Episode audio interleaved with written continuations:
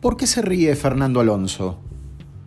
Dicen que el español ama tanto el caos como el reconocimiento, que por lograr ese reconocimiento puede de un plumazo tomar una decisión como la que tomó por estos días, incluso mintiendo, omitiendo o escapando a la demanda de ciertas respuestas.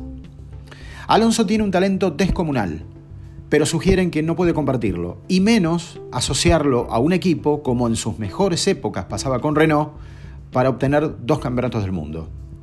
Ofrecer al español la renovación de un contrato solo por un año de parte de Alpine le hizo caer en la cuenta de sus 41 años y los reparos que la marca francesa ponía ante él. Eso, junto al ascenso de Ocon, cambiaron para siempre la relación con la escudería. Aston Martin tiene proyecto y presupuesto, y aunque trasciende que su economía no tendrá grandes modificaciones, lo importante es que la marca británica lo considera más allá de su edad.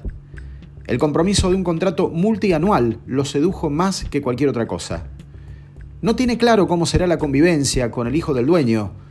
Lance Stroll incluso fue puesto por encima de Vettel en algunas decisiones estratégicas del equipo. La réplica de un escenario semejante fácilmente podría ser el fin de la relación con Alonso antes de empezar. Alonso provocó un tembladeral en el mercado que lo lleva a sonreír desde algún lugar de sus vacaciones.